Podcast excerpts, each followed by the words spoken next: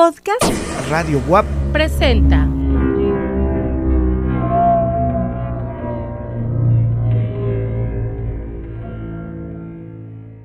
¿Qué tal? Muy buenas noches a todas, a todos.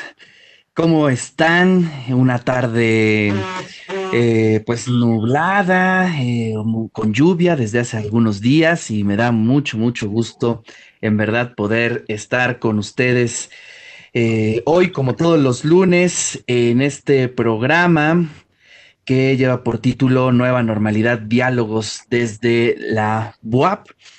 Y eh, hoy vamos a tener un programa especial, hoy vamos a tener un programa dedicado a eh, las niñas y los niños. Vamos a platicar con dos queridos profesores, académicos, eh, en primera instancia, me da mucho gusto poder saludar y agradecer su presencia a la doctora Lucía Pérez Ricardes. Ella es infectóloga del Hospital del Niño Poblano. ¿Cómo estás, Lucía? Qué gusto saludarte. Buenas noches, Ricardo. Igualmente, mucho gusto en saludarlos.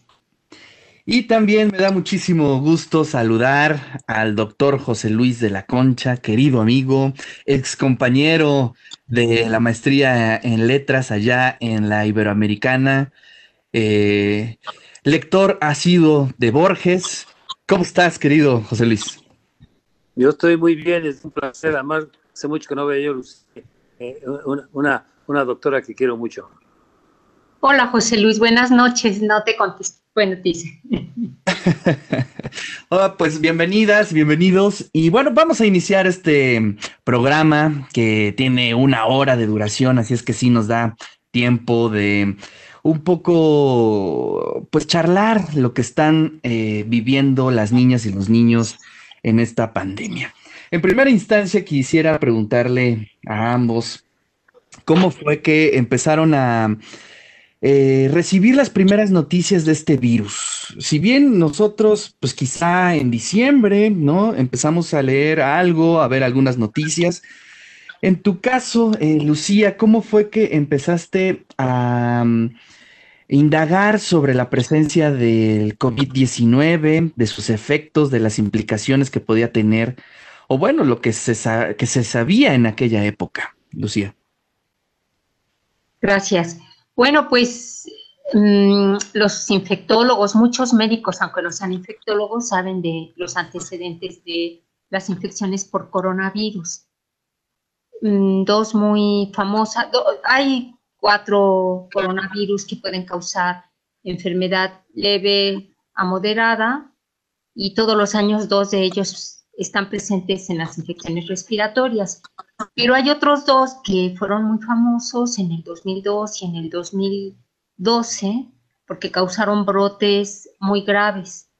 De hecho, el virus actual se denomina como SARS-CoV-2 porque hay un SARS-CoV-1 que causó muchas muertes también en China.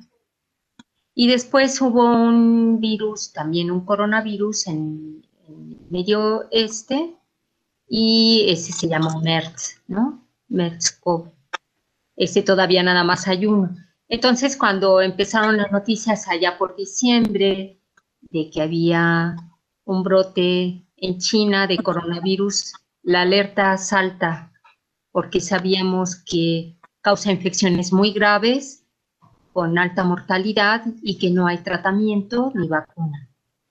Y bueno, pues empezamos a darle seguimiento, los, los chinos hicieron eh, publicaciones, se empezó a hablar de aquel hospital que nos mandaban muchas fotos que iban a construir en unas pocas semanas para poder contener el virus. Ellos ya sabían a lo que se enfrentaban, ellos tienen una población más de mil millones de chinos, así que había que actuar rápido. Claro y pues llamaba mucho la atención todo lo que estaban haciendo, no, no sabíamos que, sabíamos que era muy contagioso, más contagioso que la influenza, pero no sabíamos si iba a propagarse tan rápido como aparentemente lo hizo, realmente estamos a seis meses, un poco más, casi a siete meses de que inició el brote.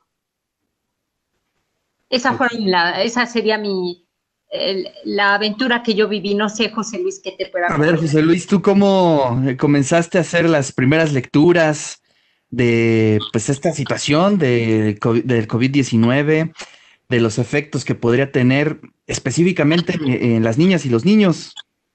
Sí, mira, yo, yo lo veía lejos, lo veía en China y veía y decía yo esto está en chino de que llegue, que nos llegue a nosotros, porque está muy lejos, está en China y los chinos lo van a, lo van a controlar. Qué ingenuidad la mía. Y después cuando empezó a Europa y le pegó tanto a los italianos y a los españoles y a todo el mundo, entonces empezamos a sospechar. Cuando, cuando la migración, lo que viajan todos por todas partes, entonces sabía que nos iba a tocar tarde o temprano y pues efectivamente ya nos, ya nos, ya nos tocó. Y así es como me enteré. Yo optimista creí que se iba a quedar en China, pero me equivoqué 100%. Como me he equivocado, eh, la que todavía no nos llega, eh, en, Congo y en Sudáfrica y en, África es donde está localizado más y ese afortunadamente no nos ha llegado, pero bueno, nunca sabe.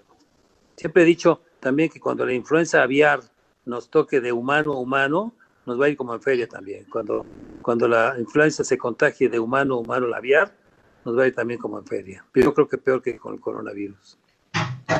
Y así me enteré. Oigan, eh, bueno, eh, dentro de la discusión pública, no sé qué opinen, eh, por ejemplo, los medios, em, las mismas conferencias de la noche, siempre todas obviamente están destinadas a la gente mayor. Se han hecho un par de conferencias, de hecho, la conferencia de hoy estuvo destinada a los niños y a las niñas, no sé si la vieron, fue una bonita coincidencia.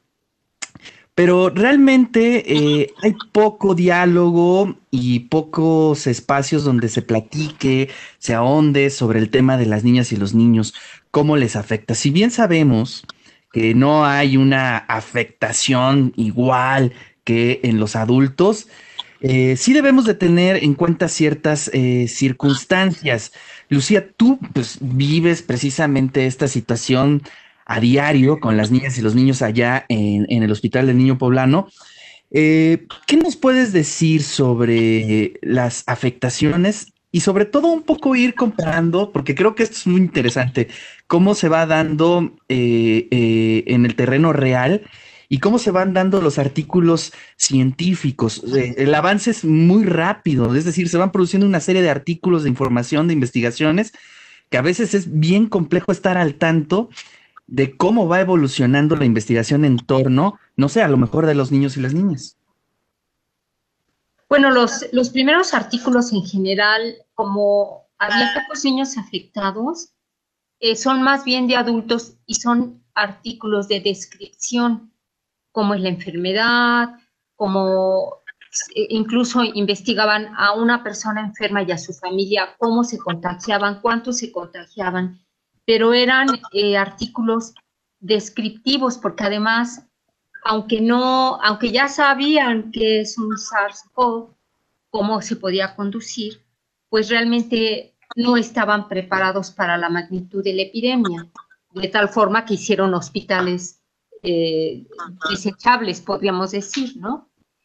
Entonces, los primeros artículos describen la enfermedad. Hay pocos niños, sí hubo niños que fueron descritos por los chinos. Los niños más afectados fueron los mayorcitos, como ha sucedido en todos los países afectados. Y más que nada se dedicaban a describir porque no estamos preparados para llevar estudios científicos. Describir es científico, pero es más útil cuando comparas con los que se expusieron y no se enfermaron, con los que no se con los que enfermaron y murieron y los, y los que no murieron, va siendo de mayor utilidad para todos los que atienden y los que programan las políticas, los que diseñan las políticas de atención. Entonces, cada día hay más artículos sobre niños, pero son también de muy poca población. Hoy justamente leía uno de 48 niños que se les hizo estudio de, de radiología porque tuvieron eh, alguna sintomatología neurológica o parecía que había algún daño neurológico y fueron muy pocos los niños afectados en los que se pudo demostrar una afección realmente. Entonces, eh, todos los eh, médicos que atienden niños eh, saben que están haciendo estudios descriptivos para que estemos pendientes de todos los que vemos niños para ver si se presentan estas enfermedades. Por ejemplo, está el síndrome parecido a Kawasaki o Kawasaki-like asociado a COVID. Tenemos que estar muy alertas porque además acaba de pasar la etapa en la que predomina la presencia de esta enfermedad que se llama Kawasaki, que es el, la ¿En qué, consiste, ¿En qué consiste esa enfermedad, doctor? Es una enfermedad inflamatoria que se presenta después de una infección. Puede ser por o por otras enfermedades, por ejemplo, una alergia. No está muy, muy claro cuál es la causa, pero ahora que hubo niños enfermos con coronavirus, se presentaron mayor número de casos de los esperados. Entonces se cree, Ricardo, que y además muchos de estos niños tienen la prueba positiva, otros no, que sí está asociado al coronavirus. Ese aumento que hubo en, la, en los números normales de cualquier mes, ¿no? Eh, digamos, la endemia habitual de, corona, de Kawasaki. Pero ahora se describe un síndrome que es multiinflamatorio sistémico en niños, MIP, en donde el niño llega con una gran afección inflamatoria que compromete el pulmón, el corazón, eh, los vasos, el cerebro. Y eso no se había descrito con tanta frecuencia como ahora, no había tantísimos casos, entonces también se asocia fuertemente a los niños que tuvieron la enfermedad eh, dos o tres o hasta cuatro semanas antes de presentar este síndrome. Entonces, los estudios descriptivos son muy útiles porque nos ponen en la alerta de estos problemas. Los primeros casos se descubrieron, describieron en abril y también estaba leyendo un artículo muy reciente inglés donde también tienen un gran número de niños con este síndrome y que son los que describen los datos neurológicos asociados a este síndrome. Entonces, aunque los niños no se enferman con tanta frecuencia como los adultos, sí tenemos que estar muy pendientes porque pueden tener una enfermedad menor y a los tres o cuatro semanas presentar este síndrome de inflamación multisistémica en donde la vida del niño peligra. Un niño que puede haber sido previamente sano o no, o puede tener alguna otra eh, condición que no se considera enfermedad, como sería el sobrepeso y la obesidad. A eso iba yo, precisamente. Es lo mismo. Oye, este, adelante, adelante, Lucía, perdón. En el reporte de mortalidad de los niños que hace el instituto que se encarga de cuidar a los niños, niñas y adolescentes en este país, que se llama disciplina de los niños que murieron, por lo menos el 6%, 7%, se describe la obesidad como diagnóstico, no como condición predisponente. Hay muchos otros niños que no se describieron las condiciones que tenía el niño cuando llegó enfermo y grave. Estoy hablando de los que murieron. Entonces, no sabemos cuántos de los que se dice condiciones desconocidas realmente sí tenían sobrepeso o alguna otra enfermedad, ¿no? Como el niño que presentaron hoy en la, en la reunión de salud del doctor López, Gatel, ¿no? Que, tenía una condición, una enfermedad previa. Claro. interrumpí, Ricardo, adelante. No, no, no, es que ese era uno de los temas que quisiera poner sobre la mesa. Eh, José Luis, por ejemplo, eh, si bien nos eh, sabemos todos que no hay una afectación, entre comillas, obviamente, porque ya lo dijo Lucía, que sí es posible que se dé en relación con otro tipo de enfermedades. ¿Han hecho comparativos han leído comparativos, por ejemplo, de mm, niños, no sé, en Estados Unidos, en Japón, en México, en relación a su estado de salud? Es decir, a la obesidad, a su alimentación, Eh, nosotros somos más vulnerables, obviamente, pues tenemos, creo que en primer lugar, en, eh, eh, en obesidad infantil. Eso nos pone en una situación muy compleja, José Luis. Mira, me encanta. me encantaría que grabaras este programa y dentro de un año nos hicieras las mismas preguntas. Las respuestas serían totalmente diferentes. Estamos en el principio de una pandemia, no sabemos, estamos apenas sabiendo el, el tip of the iceberg, el punto del témpano de hielo, y abajo está todo un bloque enorme de, de cosas que no sabemos. Eso es lo, lo, interesante de la medicina, es que aprendemos, en esta, con esta enfermedad, aprendemos mientras estamos corriendo. Estamos corriendo y vamos aprendiendo.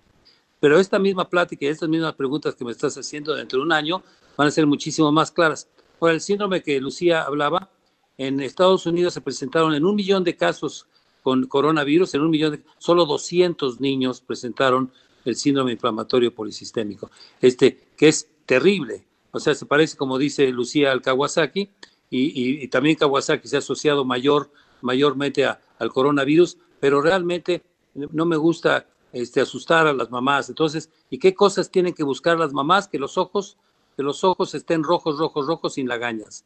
O sea, lo, los ojos que esté rojo, que si hay un salpullido terrible y fiebre alta durante dos, tres días. Entonces sí tiene que buscar ayuda, ayuda. Ahora, no sabemos nada sobre los niños, porque en México, porque están en las escuelas, están, están lejos de las escuelas.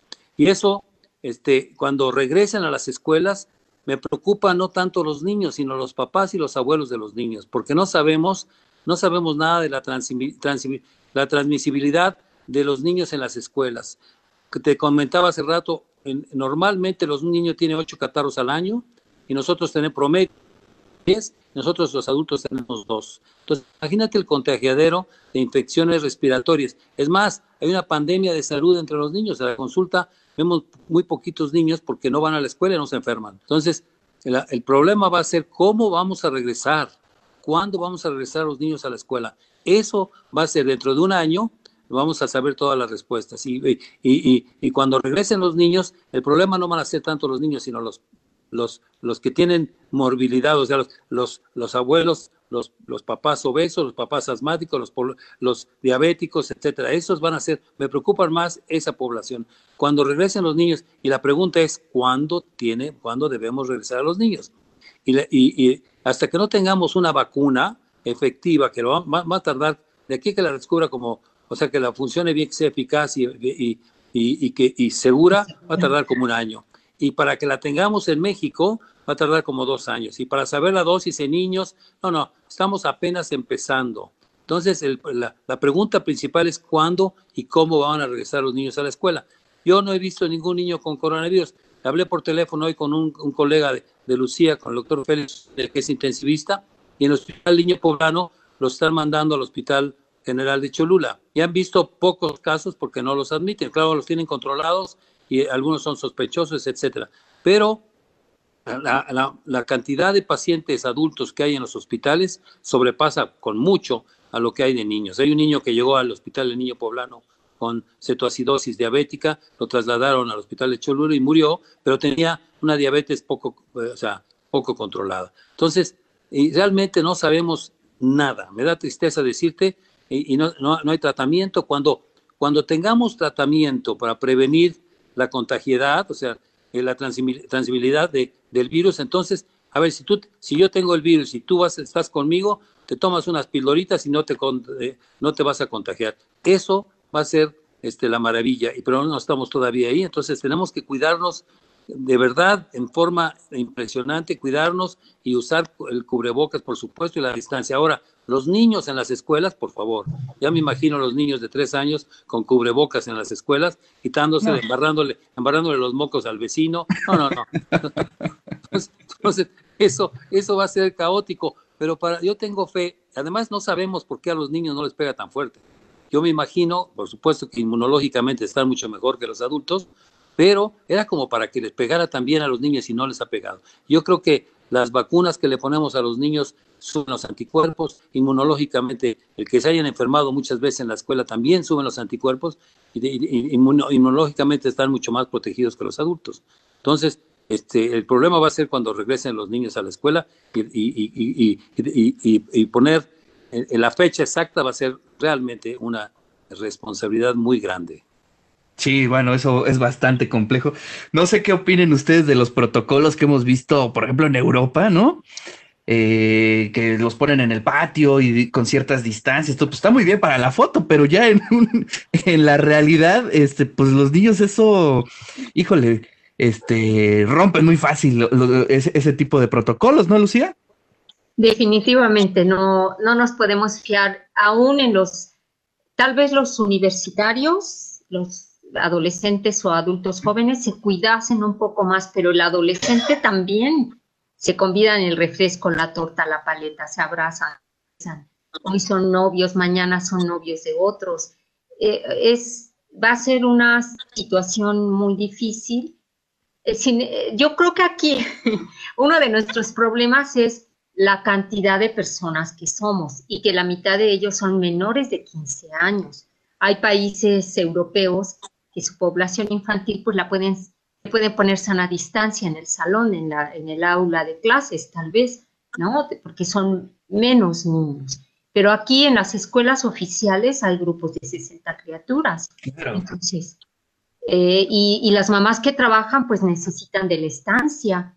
Y, eso de que seis niños por nana, pues yo, quiero ver a seis mamás con seis niños de dos años cómo los separan, cómo los atienden, ¿no? No es lo mismo tener uno de 12, otro de 10, otro de 8. Es, en casa es más fácil. Sin embargo, es una situación que va a tener que suceder en algún momento. Yo, yo coincido con José Luis.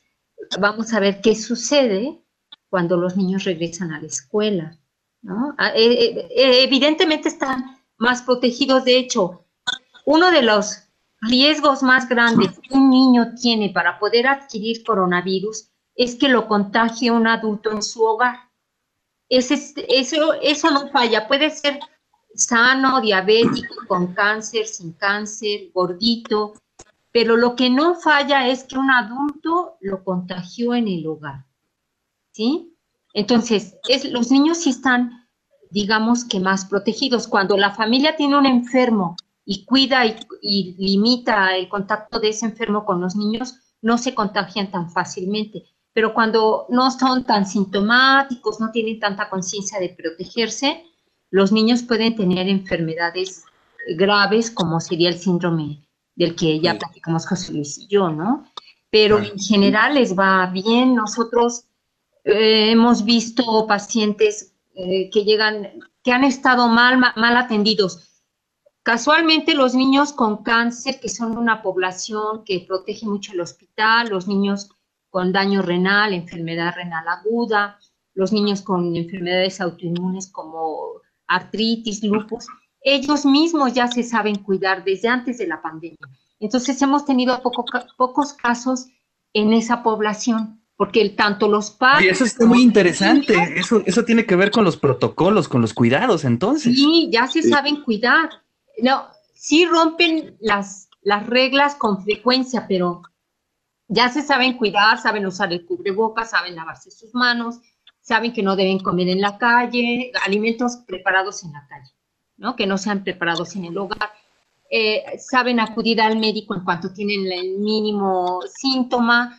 Entonces, e, esta chica que llegó diabética no llevaba un buen control. Creo que ni siquiera pertenece al hospital, pero llegó al hospital porque era niña y nosotros no nos quedamos con nadie que tenga COVID para proteger a las, a las poblaciones muy grandes desprotegidas, como son los niños con cáncer. Tenemos como 250 niños con cáncer y enfermedad renal otro tanto, en fin.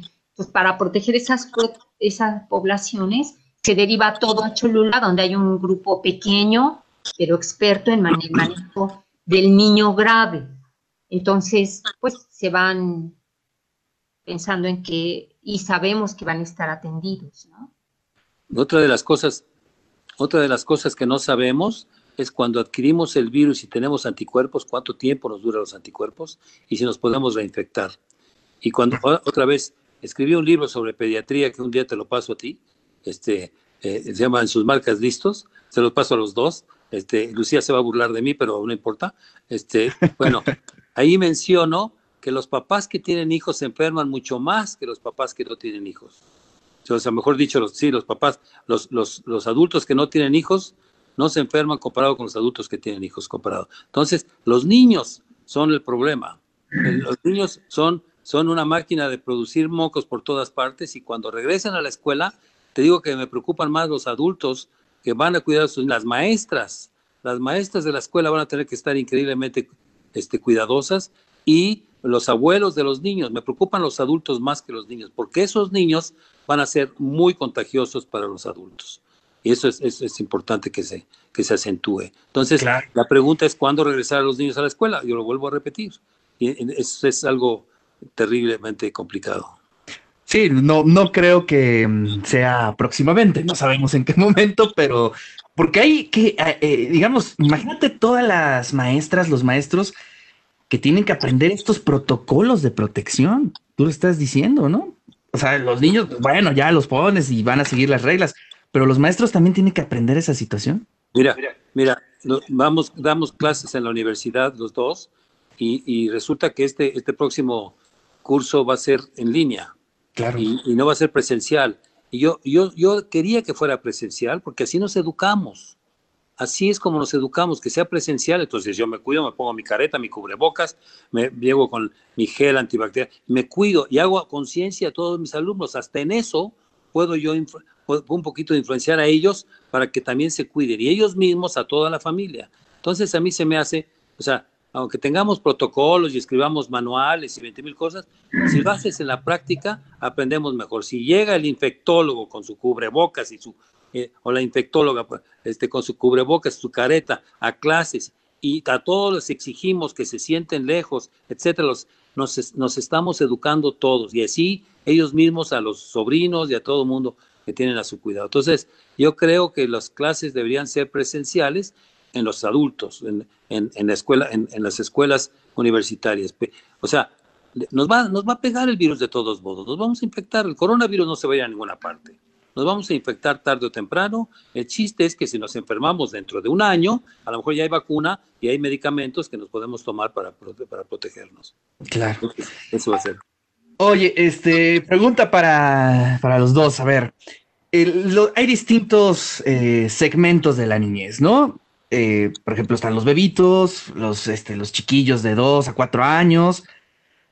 Todos son, eh, digamos, tienen la misma eh, resistencia, tienen, sufren más los recién nacidos. No sabemos.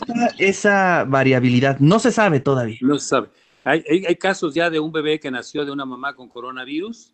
El bebé tenía positivo el coronavirus y entonces Fíjate bien, aprendimos que también puede transmitirse en el cunero de bebé a otro bebé.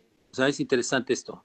Entonces, este, no sabemos. O sea, las, estas preguntas que nos haces dentro de un año, a lo mejor te podemos contestar como se debe, pero no sabemos. O sea, los recién nacidos tienen los anticuerpos de la mamá, inmunológicamente están mejor, hasta, bueno, los linfocitos T, que son los, los que protegen contra enfermedades virales también, hasta los tres meses están maduros, de todos los recién nacidos son más propensos a infecciones, pero pues, no sabemos, no sabemos porque ahorita todo el mundo está aislado en sus casas. Entonces, no es, ahora lo que hay que hacer es, híjole, ¿cómo, ¿cómo le hacemos para que la gente use cubrebocas y se cuide? Me da tristeza que vivamos en un país tan, tan poco educado. Debemos tener, a Japón, hay que ir a Japón y aprender, porque los japoneses nos llevan 300 años de civilización y de educación. Entonces, los japoneses que usan cubrebocas, tienen un poquito de catarrito y ya usan cubrebocas. Siempre en el metro veo yo a todos este, con cubrebocas cuando decía ya bajen el volumen. Bueno, los japoneses han controlado esto y los cubanos porque son increíblemente urbanizados, civilizados. Entonces, además se despiertan, siempre les digo, se despiertan los japoneses pensando en cómo no molestar al prójimo. Entonces, o sea, ya me imagino los japoneses, se despiertan y se ponen sus cubrebocas, capaz que duermen hasta con cubrebocas. Entonces, este, eh, es importante, es importante que nos debemos educar como, como pueblo, pero nos va a pegar a México duro porque somos un país muy poco educado, tristemente. Me, da, me duele decirlo porque yo amo este país, viví mucho tiempo en otro país y, cuando vine a este país, yo amo a este país como, como, como buen mexicano. Entonces sí, me da tristeza que la gente no le ponga atención al prójimo, que no, no, no, no esté pensando cómo proteger al prójimo y cómo protegernos. Sí, la verdad es que es un gran tema. Eh, estamos en los momentos eh, pues más eh, complicados de esta pandemia y al parecer la reacción de la gente es lo contrario, ¿no? O por lo menos es lo que yo veo aquí en Puebla, que está más suelta, ¿no? La veo sin cubrebocas, mucho más relajada y eso complica mucho la situación, Lucía. Sí, sí, fíjate que uno pensaría que las, las zonas Mm, de diferente cultura o las zonas con menos recursos económicos, en las, no hay cuidados. Pero fíjate que donde el fin de semana, acá donde tienes tu casa en el sur de la ciudad, hubo tres fiestas, tres fiestas en semáforo rojo y grandes fiestas en casas grandes, bonitas, ¿no? Por allí hubo una pequeña reunión de pueblito, pero grandes fiestas de personas que uno considera que pueden entender que hay una epidemia y que hay que cuidarse, ¿no? Y tenemos, eh, tenemos la fortuna de conocer aquí en casa a algunas personas que viven en Tlaxcalancingo o en otros pueblitos que se cuidan mucho. Se hicieron sus cubrebocas como pudieron, con sus recursos, no salen a la casa. Entonces, eh, lo que quiero decir es que a todos los niveles hay personas entendidas que se están cuidando y hay personas que definitivamente no tienen el menor cuidado. Eh, algo que cuesta mucho trabajo es cuál es la sana distancia. Entonces, es una pregunta que me hace mucha gente. Entonces, cuando yo les digo, estiren sus brazos y sin tocarse, eh, el brazo mío y el tuyo, ahí, ahí, es lo más que te puedes acercar y, notan lo que es la sana distancia, nos dice, se dan cuenta que nunca la cumplen. E, en el súper quieres comprar el atún y tienes encima aquí alguien que quiere también comprar el mismo atún. Oye, eh, eso está bien interesante para discutirlo, este, Lucía. o sea, sí, entiendo a la perfección esa parte, pero creo que el mundo o nuestro mundo no está diseñado para eso. O sea, ¿quieres subirte a un bus, a un camión? Ah, no, no, las personas que necesitan usar el bus no lo pueden cumplir. O sea, eso es, eso es a lo que me refiero, ¿no? O sea, como que en este momento tendríamos que estar ya rediseñando nuestra vida para poder tener esa situación. Ya lo dijo José Luis, o sea, no es un año, no son dos años, o sea, tenemos que plantear nuestra vida eh, a mediano plazo con un rediseño, ¿no, José Luis? No, pues es que los autobuses no deberían de subir a tanta gente, para ir para empezar. Sí, o sea, había un cupo, tengo 20 personas hasta ahí, no más, y separados. Y efectivamente, otra vez, el virus se contagia, mira, no, no, nunca he oído hablar tanto de, de, de la carga viral. Carga viral, si yo, si yo me meto la mano y te toco la mano y tú te metes la mano a la boca, mi carga viral quizás sea muy baja, pero si te toso o te estornudo en la mera carota, entonces la carga viral debe ser mucho mayor. Entonces el cubrebocas es primordial, primordial. Entonces si nos vamos a subir a un, autobús, yo si me subiera a un autobús, mira, en el hospital donde trabajo, veo, hay cuatro lugares para los, en, un, en los elevadores grandes, hay cuatro lugares, si veo que hay cuatro, ya no me subo, ya no me subo, me espero. Sí, entonces si yo fuera un ciudadano de Puebla diría, a ver, ¿cuántos ciudadanos? Entonces deberían de, las autoridades decir, nada más se autoriza, así como lo hacen en los restaurantes, bueno, los autobuses se autorizan nada más traer a 20 personas, depende del tamaño del, autobús, pero, o sea, si es un autobús chiquito, pues cinco personas, o sea, así, así debería ser. Pero no estamos educados para eso y, por supuesto, las autoridades no les importa tanto este que se suban 100 personas en un autobús donde caben este, 20, 30 centavos, ¿no? Entonces ese es el problema. Claro. Lucía, ¿qué opinas de eso? ¿Qué, qué, te imaginas que va a rediseñarse eh, próximamente? Creo que estamos enfrentando un momento pues crucial para nuestra sociedad, ¿no? Pues ojalá se, eh, se necesita rediseñar, bueno, hablando de lo que el transporte público, ¿no? Es, yo pienso que los que van, los que he visto que van en el autobús a trabajar, eh, tendrían que usar otros tres autobuses más para que no fueran tan cercanos el uno al otro, ¿no? Sobre todo en las horas pico. Las horas pico son terribles, es imposible, eso eh, va a seguir habiendo, la, la, curva no va a bajar aquí, pues no. va a seguir habiendo muchos. Matemáticamente ahí está el, eh, el, punto de contagio, ¿no? Sí, entonces eh, la educación también pienso que el sistema educativo tiene que mejorar, no nada más en, en, las aulas, el tamaño de las aulas, el tamaño de los grupos, sino también en el contenido de la educación. Los niños son muy susceptibles a aprender el autocuidado. Eh, si los, eh, la muestra es que el niño con cáncer, claro, con estímulos muy fuertes ha aprendido a cuidarse, eh, ellos ponen la pauta, aún los pequeños, entonces el niño sano tiene que aprender a cuidarse. Y en esa forma educar también en la medida de lo posible a los adultos que lo rodean, ¿no? Hay gente que desayuna, come, cena con Coca-Cola, por ejemplo, ¿no? O lleva de lunch en, todos los niveles una bolsa de papas y unos eh, pingüinos, marinela. en vez de que le pongan unos pepinos, melón, sandía. Entonces, creo que educar al, yo creo que educar al pueblo es, no es un arma de dos filos. Es, es muy productivo, pero eso es un sueño que la doctora Pérez tiene, ¿no? que se eduque al pueblo. Bueno, pero estamos llegando... de José Luis, pero si, si la señora que, que me ayuda en la casa hizo hasta cuarto de primaria y entiende todo lo que es el cuidado, la, la higiene de manos, el alcohol gel, el uso del cubrebocas, la sana distancia, eh, lo puede aprender cualquier otro individuo menor de 12 años. Así es, sí, estoy de acuerdo. Estoy 100% de acuerdo.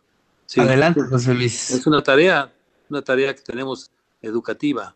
Me, preocupa México por eso, pero así, así somos y somos una población enorme y tenemos, son, hay muchos, hay dos Méxicos, ¿no? El, México bien educado y el México que no, desgraciadamente no está tan educado. Hay pueblos en donde no creen que hay virus, dicen que es, que es una, una, una mentira. Entonces, eh, estamos, estamos en, en, en, pañales y necesitamos madurar. Entonces, este, esto nos va a ayudar. Esto realmente creo que nos va a ayudar cuando, cuando un pariente cercano de las personas que no, que no se ha cuidado se enferme, va a aprender. Entonces, tristemente así aprendemos los mexicanos. Entonces, lo ideal es prevenir y 20 mil veces prevenir, prevenir, prevenir. Ahora, insisto, cuando tengamos medicamentos que curen esto, que prevengan la infección, entonces podemos relajarnos un poco. O sea, si yo estoy con alguien que, que me puede contagiar o me contagió, y si me, to o me tomo un medicamento para que no me contagie, perfecto. Y después, si estoy contagiado, me tomo un medicamento para que no me enferme, maravilloso. Pero estamos lejos de estar ahí, y, y, y de aquí a que lo tengamos en suspensiones para niños, en va a tardar. Entonces, mientras tanto, debemos de cuidarnos, de hacer énfasis todo el día, todo el tiempo de, cómo comportarnos, cómo, o sea, si, si las personas que, que, van a mi consultorio me ven súper cuidado y ven que mi consultor, eh, el consultorio está perfectamente limpio, limpio, entonces ellos, ellos ahí mismo van a, a, a, educar a los, a los que les rodean. es muy importante que tratemos de educar a toda la población, los mismos estudiantes de medicina. Por eso yo quería las clases presenciales, porque porque es la forma de que un estudiante de medicina se ponga las pilas y eduque a los que están alrededor después cuando ya sean médicos. Entonces, eso es, este, eso es importante. Pero eh, manuales, eh, están llenos de manuales y, y, pues no, la gente no lee los manuales. Hay que. Sí, sí, sí. Eso debía, tiene razón. Siempre he tenido ganas de escribir un libro que, este, la importancia del ejemplo en los hijos o en los, en los, en los, en los niños, la importancia del ejemplo. Este sería maravilloso. Y es que así funciona el cerebro finalmente, ¿no? Este, por repeticiones, ¿no? Ves eh, cómo se comporta tu papá, tu mamá, y pues de inmediato tú lo copias. Ya después eh, dices, este, dudas si es lo correcto o no, pero por lo mientras lo copias y eso es fundamental para aprender, ¿no? Para el proceso de aprendizaje. sí, la palabra educa, pero la, el ejemplo arrasa. Claro. Por ejemplo, las universidades en general eh, suspendieron un tiempo a sus internos. Y yo creo que lo que se debió haber hecho era capacitarlos en las medidas y lanzarlos, si no a ver al enfermo directamente, a apoyar a los médicos que los estaban viendo, porque es la gran oportunidad de su vida de aprender muchísimas cosas. La conducta de prevenir enfermedades a través de la sana distancia, el manejo de las complicaciones del COVID, el manejo psiquiátrico o emocional de las personas a las que hay que dar informes, a los enfermos, el, el estrés, vivir el estrés. Era el mejor momento para aprender. A mí me preguntaron algunos internos que, no, me avisaron que se retiraban porque no les iban a dar el uniforme de protección y yo les dije, pues pagaste la universidad, cómprate tu uniformito y vete a aprender. Como dice el doctor, hay que, hay que aprender en esos momentos. Pero bueno, lamentablemente se fueron mucho tiempo los internos. Sí, pues mira, a mí me tocó, Ricardo, a mí me tocó en 81, 82 el, el SIDA, el VIH. Y, y, me recuerda mucho, ahora que estamos pasando por esto, me recuerda a esos años porque, porque no podíamos, no sabíamos nada, este, sabíamos que se contagiaba entre homosexuales, porque así empezó, pero luego tuve un paciente de 13, 14 años, un niño con, con SIDA, que fue hospitalizado, y no sabíamos, sabíamos que se, pero no sabíamos que si se contagiaba también por la respiración, etcétera. Entonces entrábamos a verlo con, como ahora con el COVID, así, con este doble cubrebocas, gorro, este, claro. Eh, anteojos y todo, dos, dos, entrábamos a verlos, no sabíamos. Y cuando, para hacer el diagnóstico de SIDA en un niño, un bebé que naciera de una, de una mamá con SIDA, no teníamos que esperar como un año, porque los anticuerpos que, los anticuerpos que tenían los niños a veces tardaban meses en desaparecer. Todas las mamás me decían, mi hijo nació con SIDA, pues hasta dentro de un año te puedo decir. Y así estaba la cosa. Y, y los niños, fíjate lo que te voy a decir, me acuerdo perfecto que los niños morían exactamente como están muriendo los adultos ahora, de asfixia y, eh, los, los, los, internos, los residentes me decían, ¿lo intubo? Le decían, no, no, que intuba. Cédalo, porque no, no, hay, no había medicamentos, no había nada que ofrecerles a los niños con SIDA y morían asfixiados. Bueno, ahora tengo, tengo este, amigos y vecinos médicos que el otro día un joven que trabaja en, en, en el hospital de Cholula, el COVID, casi vino a llorar enfrente de mí porque me dice, frustrado de que no tenía nada para sedar al paciente. O sea, porque estaba ahogándose y no tenía nada ni para sedarlo, para que no se diera cuenta que estaba ahogando. Y una, o sea, la frustrina, que es una hormona que yo descubrí cuando llegué a México, este, se elevó a, se elevó a lo máximo. Entonces, esas son las cosas que ahorita tenemos que ponerle atención, cómo ayudar a la gente que se enferma gravemente y cómo, o sea, afortunadamente, fíjate que esto es lo bueno, las buenas noticias es que esto le ha pegado a todo el mundo. Y como todo el mundo, hay, gente trabajando en todas partes, la ciencia está trabajando, los científicos están trabajando para una vacuna. Va a haber varias vacunas y va a haber muchos medicamentos también.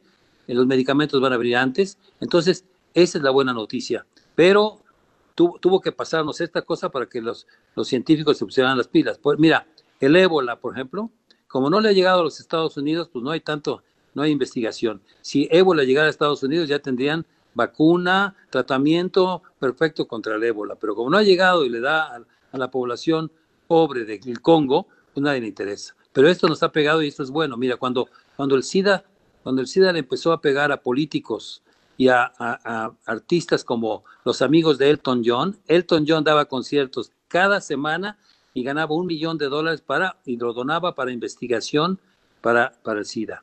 Y por eso hay tratamiento ahora para el SIDA. La gente se está muriendo con SIDA y no de SIDA. ¿sí? Entonces eso ha sido maravilloso, la evolución que hemos tenido. Pero esto que es, las la, buenas noticias es que esto le ha pegado a todo el mundo y entonces hay científicos trabajando.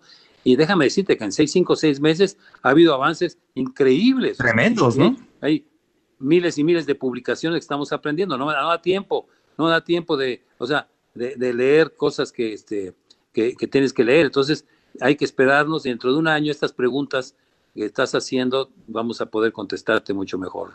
No, estamos apenas al principio, ¿eh? Al principio, dije desde un principio. Sí, sí, en general estamos así descubriendo, ¿no? Es un terreno todavía lleno de incertidumbre.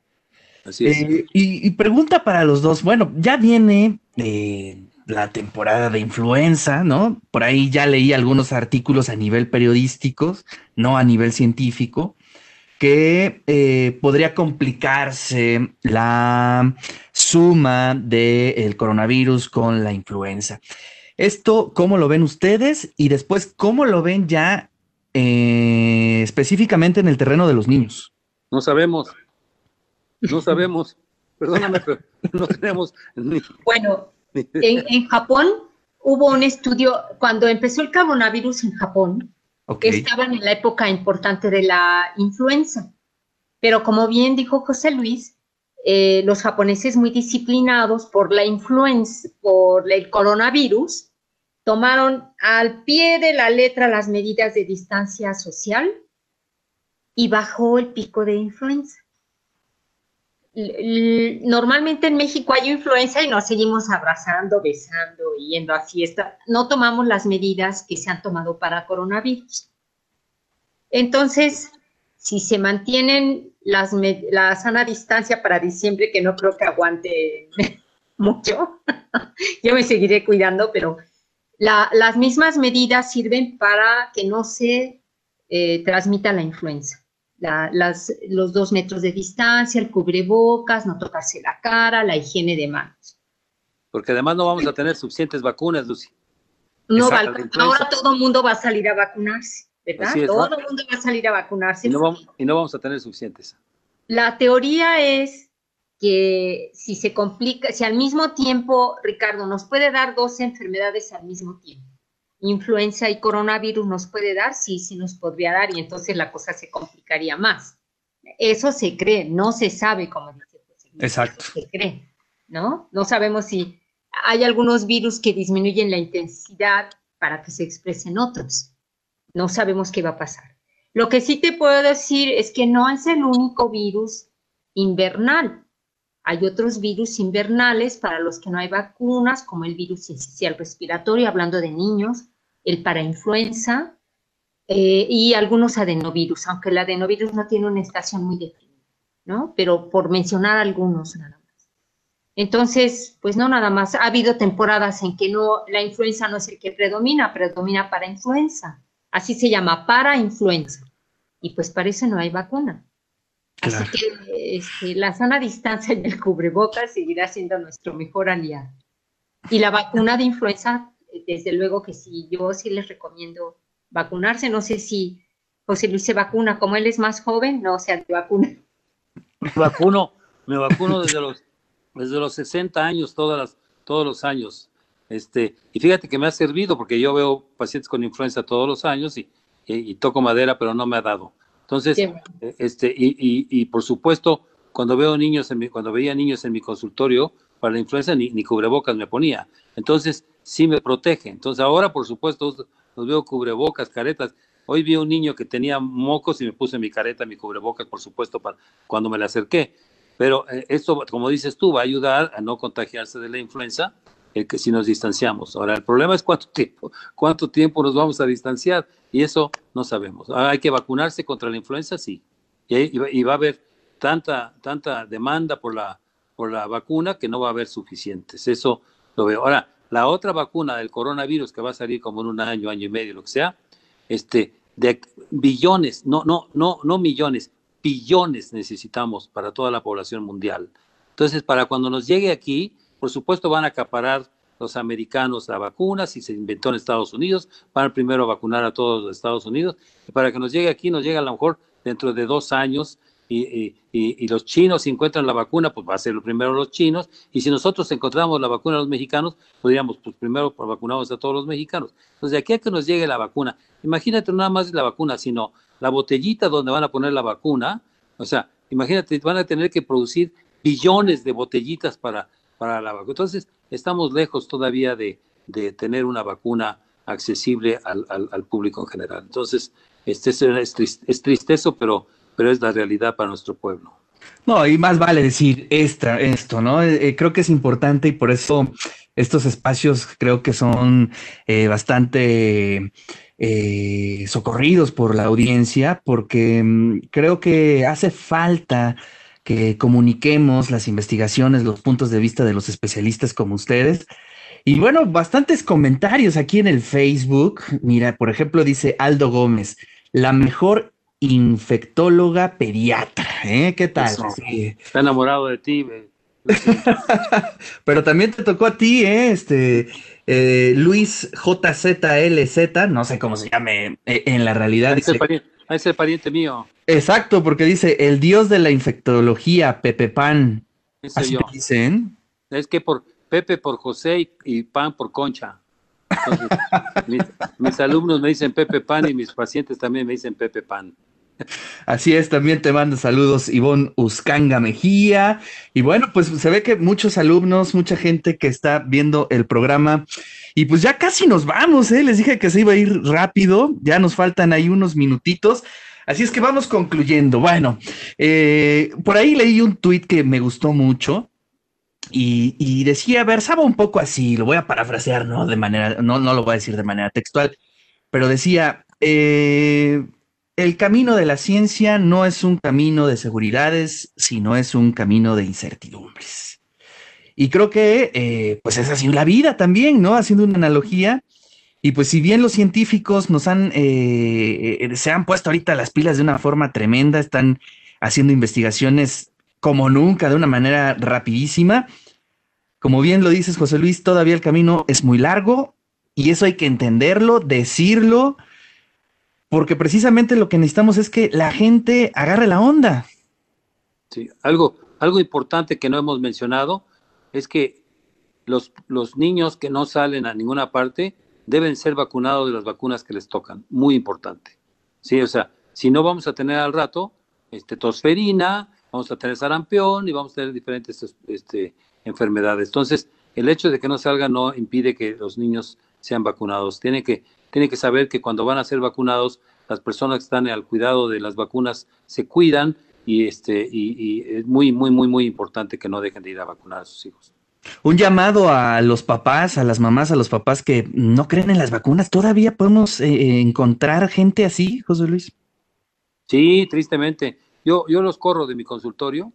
Les digo que me dado mucho gusto conocerlos, pero no los quiero volver a ver.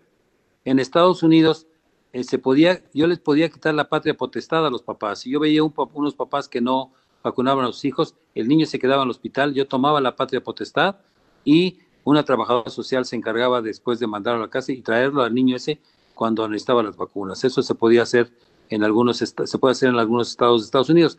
En las escuelas no los dejan entrar si no están vacunados. Entonces, es muy importante, ojalá fuera así que aquí en México, este, los, me, me, pregunto, ahora los, los, movimientos antivacunas, cuando salga la vacuna contra el coronavirus, a ver si se, si se, van a ir a vacunar o no. Me pregunto eso, es una pregunta este, interesante.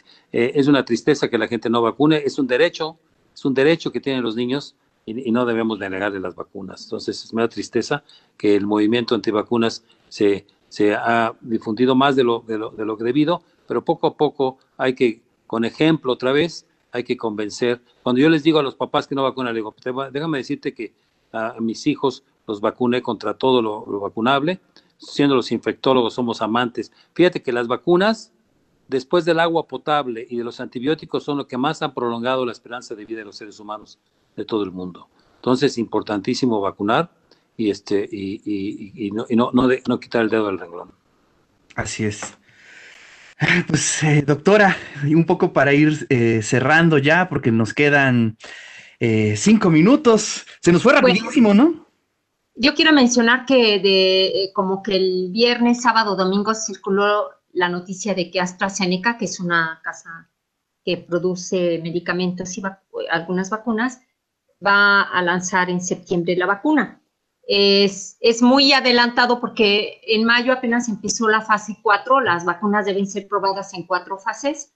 La fase 4 es la más larga porque aplica a población grande, escogida, selecta, o sea, va a una población y vacuna y todavía no se saben los resultados reales de efectos adversos, o sea, complicaciones que pueda tener la vacuna. Entonces, yo creo que no debemos estar tan, ah, como bien dice José Luis, tan entusiasmados en que en septiembre nos va a llegar a México la vacuna del coronavirus. No lo creo. Ni siquiera creo que esta vacuna se está trabajando con el Instituto Jenner de la Universidad de Oxford y este laboratorio que mencioné están trabajando a la par porque los investigadores eh, estructuran la vacuna, pero no la producen. Entonces tiene que haber una casa farmacéutica que la produzca. Entonces no creo que ni para diciembre esté lista para los ingleses que no la están probando en Inglaterra. Además hay que decir, ¿verdad? No la están probando ahí, la están probando en otro país. Entonces, este, porque está circulando la noticia en el, en el Face, en el, en el WhatsApp, y para que estemos tranquilos. Como bien lo dijo el doctor, todavía tarda. Claro. Bueno, pues nada más reiterar, volver a recalcar, porque eso es muy importante, que en cuanto las mamás puedan completar los esquemas de vacunación de sus niños o los papás, los encargados, los tutores de los niños, salgan a vacunar a sus niños. Hay vacunas y hay vacunadores y deben aplicarlas, porque si no se enfermaron de coronavirus, les va a dar tosferina, tétanos, etcétera, etcétera. Bueno, también está el tema, el sarampión, ¿no? Está complicado. Sí, sí, se volvió a haber brote en Tabasco, se creía que se había acabado el, brote, pero ahora está, no muy activo, pero hay en Tabasco, entonces ahorita no se enferman porque los niños no salen, pero en cuanto sea posible hay que salir al centro de salud, al, al IMSS, al seguro, a lo que corresponda o con su médico de preferencia para que los vacunen. Oigan, pues muchas gracias, muchas gracias. Eh, se nos fue rapidísimo el programa. A ver si eh, en algunas semanas podemos volver a tener un acercamiento, ¿no? La información se tiene que actualizar, saldrán nuevos temas, saldrán nuevas eh, charlas, nuevos eh, nuevos artículos científicos y creo que es importante charlarlos ahí con ustedes. ¿Sabes? Adelante, algo, algo, que, este, algo que es fascinante, Ricardo, ¿me oye? Algo sí, claro. que es fascinante que los, los médicos tenemos una cosa, los gringos llaman the thrill of learning, si es la emoción de aprender. Y esto para mí, o sea, y un, un, infectólogo viejo en este rollo, eh, me encanta porque, otra vez, hay que volver a, meterse eh, a, la ciencia y a meterse a todos los artículos que se publican, interesantes, bla, bla, bla. Entonces, eso es fascinante como médico y estamos aprendiendo, como dijo en principio, estamos aprendiendo y al mismo corriendo, o sea, corriendo y aprendiendo. Eso es, pero sí, dentro de un año, si nos invitas, vas a ver cómo van a ser totalmente diferentes las respuestas. Bueno, antes, antes, ¿no? Quizá en unos meses ya este, podremos pues ir viendo qué se ve en el horizonte, ¿no? No creo, pero está bien. Oye, muchos saludos. Paola Ferrera dice, Pepe Pan, somos tus fans, un saludo de las mejores clases que se pueden tomar, el gran maestro doctor Pepe Pan. Y pues este, muchas felicitaciones. Ahí después leen todos los comentarios en el Facebook. La verdad es que eh, ha sido un programa bastante interesante. Y bueno, pues les mando un abrazo. Muchas gracias por compartir un poquito de su tiempo, un poquito de lo que saben con toda la audiencia de Radio WAP, con todos los universitarios, con toda la gente que nos ve aquí en el Facebook. Y les mando un abrazote a la distancia. Lucy, muchas felicidades y gusto en verte. Igualmente, José Luis, hasta luego, hasta luego, Ricardo. Nos vemos, cuídense mucho y así terminamos este programa del día de hoy. Recuerden, mañana a las 8 de la noche también habrá eh, estos diálogos aquí desde la Benemérita Universidad Autónoma de Puebla. Hasta la vista. Hasta la vista. Bye. Adiós. Bye.